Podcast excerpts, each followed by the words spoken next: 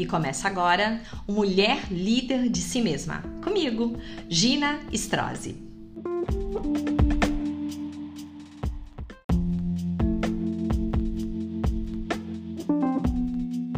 O que os homens precisam saber sobre as mulheres? Esse é um post especial para casais, homens e mulheres aprendendo sobre autoconhecimento e sobre como aprofundar o conhecimento um do outro para melhorar as relações. Vamos lá.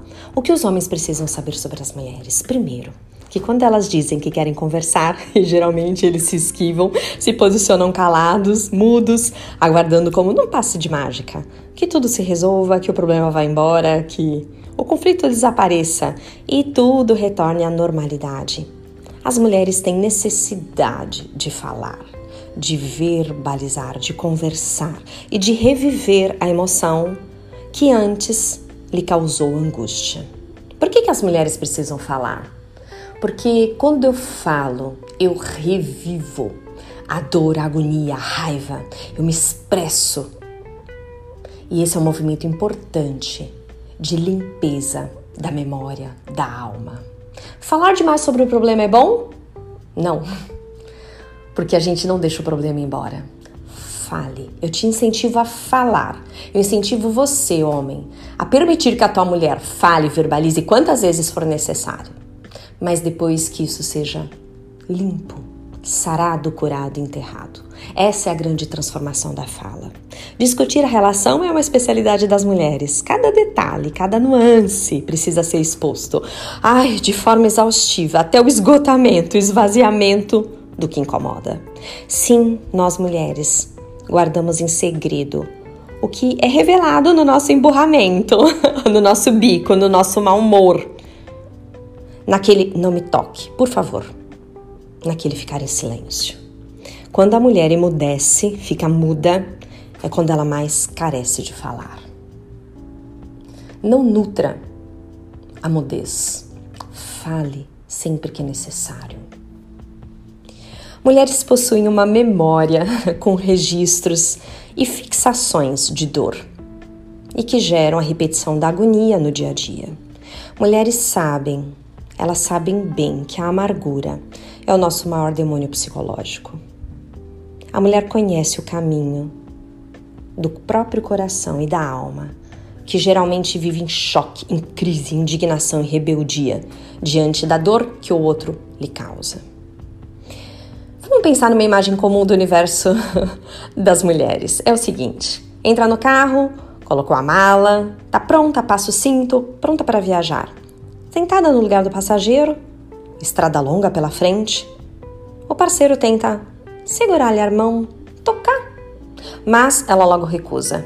O olhar fica perdido em cada curva, sobe-lhe a imagem aos olhos de coisas que lhe ocorreram.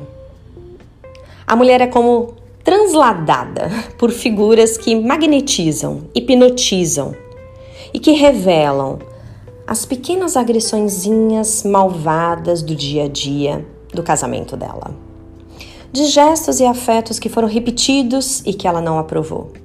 De ciúmes provocados pelo parceiro só por vingança raivosa, típica das inseguranças masculinas. De mensagens que ela pegou na tela bloqueada do celular e que nunca foram explicadas. E tudo isso gera incertezas, interpretações, falta de fé no par, inseguranças, temores e que vão se transformando em tremores, dores no estômago, agonias, insônias, fobias, disfunções. Tudo, tudo vai sendo apresentado pelo teu pensamento através do humor o mau humor feminino.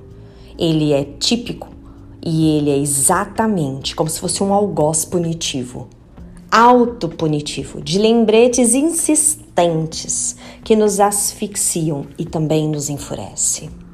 A gente vai rememorando através de forças de energia interna coisas que no passado nos frustraram.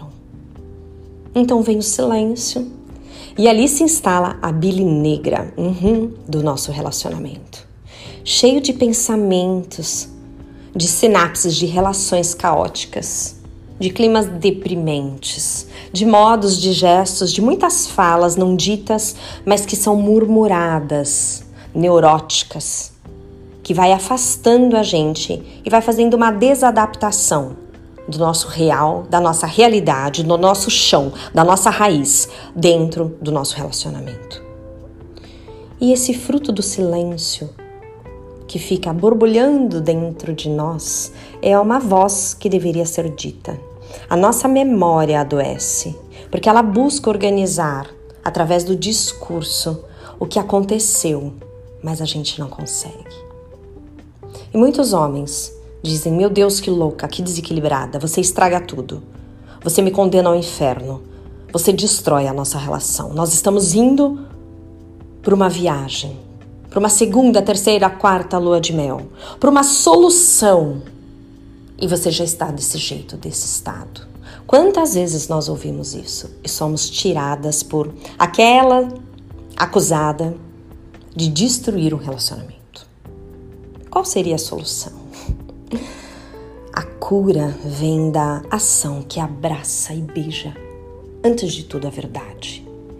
Saibam vocês, homens, que aqueles que preferem o silêncio para o trauma da parceira, como modus operandi, como status de comodismo, para não repercutir os dados e os fatos, estão a caminho de um relacionamento em autoextinção, kamikaze, destruição. Homens, a autopiedade cega a percepção pessoal, mas não nos cura e jamais nos curará da parte que nos diz respeito, que é da autorresponsabilidade, da coragem de levantar-se ao enfrentamento. A vontade de cooperar para a autopercepção do par deve partir de homens e de mulheres. O amor tem que ser empático para que assim se instale terapeuticamente o perdão e a remissão e a cura total de situações que geraram agonia.